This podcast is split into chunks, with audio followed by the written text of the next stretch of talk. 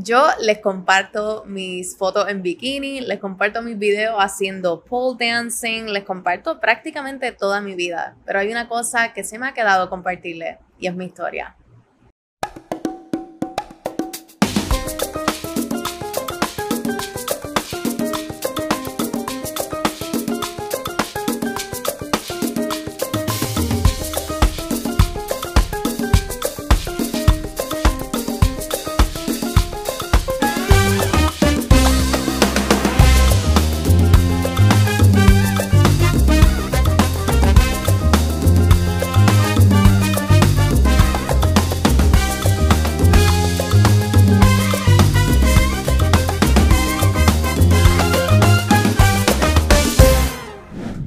A todos y a todas. Bienvenido a otro episodio de Enemiga del Silencio. Si no han visto la bella nube de cotton candy que está en el frente mío, you're missing out. You're missing out so bad. Pero para que no te lo pierdas, tienes que venir a Eden Forest Café, donde estoy grabando en el día de hoy. Eh, este es uno de mis negocios favoritos donde he grabado. Si ustedes ven el ambiance aquí, es como que paz y esto es paz en una tacita. Love it. Miren que si ustedes me siguen en Instagram o si son nuevos a mi página, sé que he tenido unas cuantas personas que están llegando así poquito a poquito a lo largo de esta temporada. Y guys, se me ha olvidado por completo en las cinco temporadas que yo llevo de este podcast. Se me olvidó contarles mi historia. Claro, ustedes han visto como que todos rescantitos donde yo hablo y digo como que, ah, sí, esta cosa que pasó en mi vida, esto lo que pasó en mi vida, bla, bla, bla, bla, bla. Les cuento anécdotas de mi vida. Pero en realidad me di cuenta que a lo largo de estas cinco temporadas que yo no les he contado where I come from, no le he contado las cosas que yo he pasado, que me han traído este momento fabuloso, grandioso, precioso en mi vida. Este, y pues yo creo que ya, ya tocaba, ya tocaba. Y ahora terminando casi, casi, casi la quinta temporada de Enemiga del Silencio, pues con, con más razón aún prefiero, prefiero hacer este recap antes de terminar la, temporada. Esta temporada de verdad que ha sido para mí una cosa increíblemente especial porque ustedes lo han hecho súper especial para mí. Este, y hemos crecido, hemos crecido mucho, pero este, siempre hay algún suceso de nuestras vidas, algún momento clave, determinante en nuestras vidas que nos transforma en la persona que somos en el día de hoy. Y pues, esta es mi historia. Todo comenzó un 9 de enero del 2001.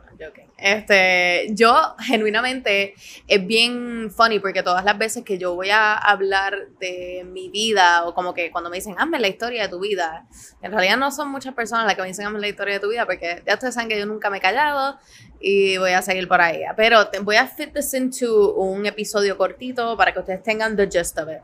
Pues lo gracioso es que todas las veces que alguien me dice como que, ah, mira, cuéntame tu historia, yo la comienzo desde los 12 años, como si yo no hubiese existido hasta los 12 años. Y es que prácticamente se ha sentido mi vida. Mi vida se ha sentido como que no pasó absolutamente nada. It was a blur hasta los 12 años. Les voy a contar por qué. Yo nací con una condición congénita del corazón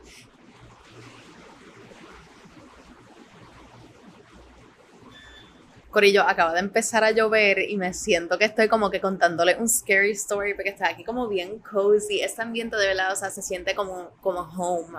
O sea, yo he venido aquí dos veces, esta es la segunda vez que estoy aquí y me siento como que en casa. Así que ahora está lloviendo y está como rico afuera, como que, uh, estoy excited. Bueno, guys, yo nací con una condición congénita del corazón que se llama anomalía de Epstein.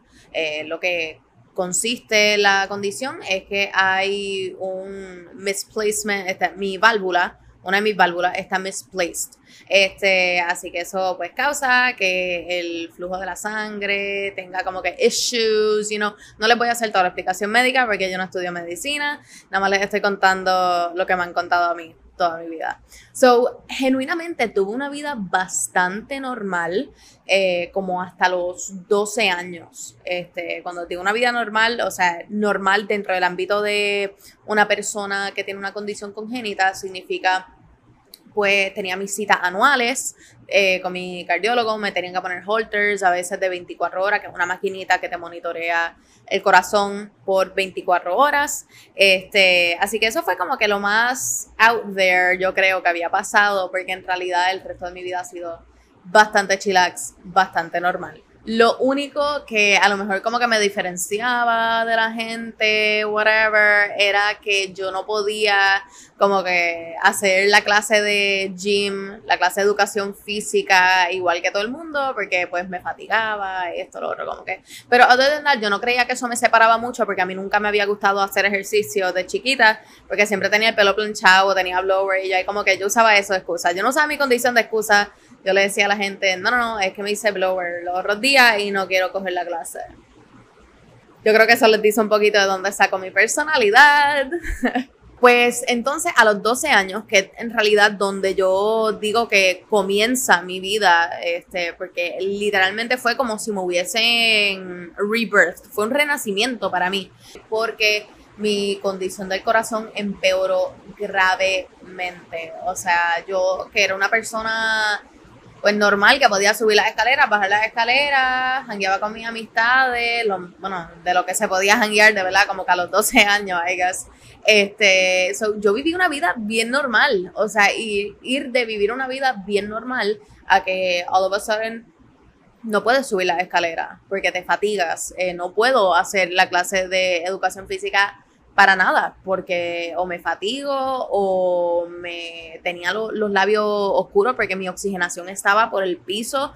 Este, so ahí fue que como que comienza como que un, oh, oh, tú sabes, esto, esto, qué es lo que está pasando. Este, y un día estaba caminando con mi mamá en el viejo San Juan y estábamos subiendo una cuesta y cuando llegamos como que a mitad de la cuesta, yo le digo a mi mamá que parara, como que le dije, para, o sea, no puedo, no puedo respirar. Y cuando ella me mira, estaba cianótica, que significa que estaba, o sea, estaba violeta, tenía los labios violetas, las piernas las tenía bien oscuras. Y, y ahí fue como que un momento determinante donde fue como que, ok, tenemos que ir al cardiólogo. So, vamos al cardiólogo y nos dimos cuenta que mi corazón había crecido en los pasados meses desde mi último chequeo había crecido una cosa inmensa. O sea, lo que es mi, lo que un corazón normal de una persona es como el tamaño de un puño y el mío eran como dos puños. Me tomaba más o menos tres cuartas partes del chest cavity, eh, que para que sepan, no es normal at all. So, entonces fuimos al, al, doctor y pues nos dijeron eso, tuve que empezar a usar oxígeno. Esa es más o menos como que la parte médica. O sea, luego pues nada, viajamos a Minnesota, me operan del corazón. Y, entonces, this is, this is where the fun begins. So, entonces llega ese momento después de la cirugía, yo estoy como que recargada, tengo todas las baterías recargadas, me siento como que, ok, ¿sabes qué? Me acaba de pasar todo esto toda esta cosa que mucha gente va a percibir como algo negativo. Este, la gente automáticamente piensa, bueno, y, es que en realidad eres, lo que pasa es que mi manera de pensar las cosas pues cambió mucho en ese transcurso de mi vida. Este, cuando yo me doy cuenta como que yo pasé por esto. O sea, yo soy una, una nena de 12 años que acaba de pasar por un proceso que a lo mejor, eh, o sea, hay personas que no tienen que pasar una cosa similar en su vida. Hay personas que viven su vida y nunca han tenido que pisar un hospital, gracias a Dios, tú sabes. Y yo dije, ok, ¿sabes qué? Pasó esto, sobreviví esto, y ahora, ¿qué es lo que voy a hacer con eso?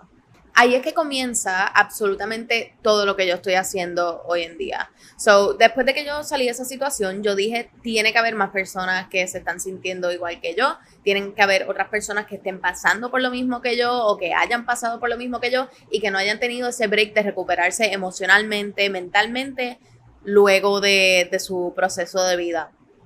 Porque tú no necesitas tener una cirugía para pasar por algún proceso de vida, sino que todos tenemos estos distintos procesos de vida que nos transforman. Y pues yo dediqué prácticamente todo mi, toda mi adolescencia prácticamente a transformar las historias de las personas en casos positivos. Así que no estoy diciendo de como que, ah, yo te voy a cambiar tu vida con bla, bla, bla, lee mi fórmula secreta de... No, no se trata de eso. So, yo comencé mi transcurso así como que en, la, en las comunicaciones, este, desde una edad bien pequeña. Yo iba a los sitios y les contaba mi historia y les contaba como que, wow, ¿sabes qué? Si yo puedo hacer esto, tú también lo puedes hacer. Como que métele, yo voy a ti, yo voy a ti. Si yo voy a ti, pues podemos todos. Tú sabes, y en eso se convirtió más o menos como que el intercambio que yo tengo con absolutamente todo el mundo. Y todo ha sido como que de un lugar de si yo pude sobrevivir esto, yo quiero ayudar a que otras personas sobrevivan lo que sea que ellos estén pasando, sea una situación médica, sea una situación de vida, sean sus relaciones interpersonales con las personas que tienen alrededor suyo.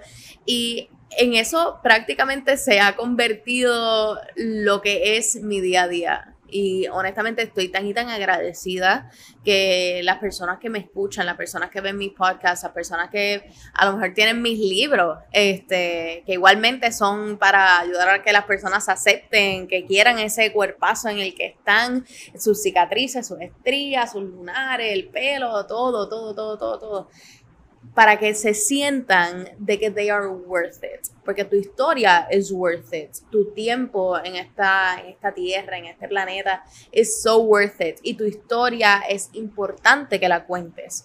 Al pasar de los años me di cuenta de una cosa, eh, fue como que un, un switch en mi cabeza. Y es que cuando nosotros compartimos nuestra historia, cuando nosotros compartimos nuestras experiencias de vida, las positivas y las negativas, le estamos dando a otra persona la habilidad, le estamos dando a la otra persona la oportunidad a que ellos compartan la suya también.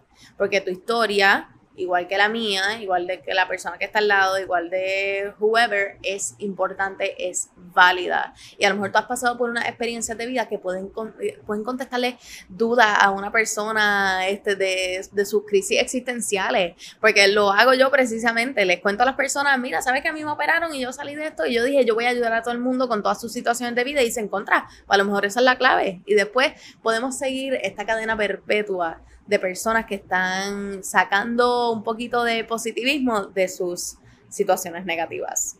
Para mí lo importante de yo contar mi historia no es ningún tipo de... No diría que la importancia es recognition en lo absoluto, no diría que el propósito es que más personas me conozcan tampoco. Yo cuento mi historia para que las otras personas no se sientan tan solas. Estamos viviendo en un mundo donde las personas comparten lo bonito de su vida, publican las fotos que salen bien, obviamente, este, publican sus mejores momentos y no estamos viendo enough de, no estamos viendo suficiente de los momentos reales. No necesariamente los, momentos bonitos, no necesariamente los momentos que todo el mundo quiere compartir con el resto del mundo, tú sabes. No estamos compartiendo enough realness. Así que para mí este es mi realness. Este, yo soy paciente de corazón a mis 20 años. Tengo limitaciones médicas. Este, no soy igual que todas las otras personas de mi edad. Y eso es my realness. Tú sabes, mi, mi familia está súper al tanto con toda mi vida, por, precisamente por mi situación médica. Yo, ahora que me mudo para España, tengo que estar hyper aware de mis situaciones médicas. Tengo como 27 mil citas médicas antes de irme. Este, tantas cosas que las personas no se dan cuenta de uno únicamente porque nos conocemos por redes sociales nadie va a querer compartir sus momentos malos, así que yo les voy a compartir todos los momentos. Les comparto los buenos, los malos, los tristes, los molestos, tú sabes, porque de eso se trata este exchange, este intercambio que tenemos uno con otro. It's so important, es tan válido también que vayamos compartiendo nuestra historia, que vayamos putting two and two together, que nos contemos, ¿sabes qué? Mira, esto me pasó a mí, a ti te pasó lo mismo. Cuéntame, tú sabes, vamos a conectar a través de nuestra historia. Así que yo, con este episodio, los invito a que compartan igualmente sus historias. Sus historias son tan y tan importantes en esta vida y mientras más compartimos, más nos vamos conociendo y más las personas van entendiendo genuinamente las personas que somos, con nuestros defectos, con nuestras imperfecciones, que son perfect. Así que mi gente, los voy a dejar con un último consejo. Sean como las mariposas, por más corny que suene, por más como que charro que suene, que yo les diga, sean como la mariposa, tú sabes. Sean como las mariposas, date esa oportunidad de transformarte todos tenemos ese, esa habilidad de transformarnos, todos tenemos esa habilidad to change y eso está brutal y eso es algo que a mí me encanta de vivir en este mundo tan fabuloso, tú sabes, tenemos la oportunidad de cambiar, tenemos segundas oportunidades, así que date la oportunidad de escuchar las historias de aquellas personas que estén a tus alrededores, date la oportunidad de, de verdad, como que apagar el teléfono, ¿sabes? Que siéntate one on one con la gente, conoce su historia. A lo mejor tú aprendes algo de ella, pero igualmente, date la oportunidad de compartir la tuya. Life is sweet.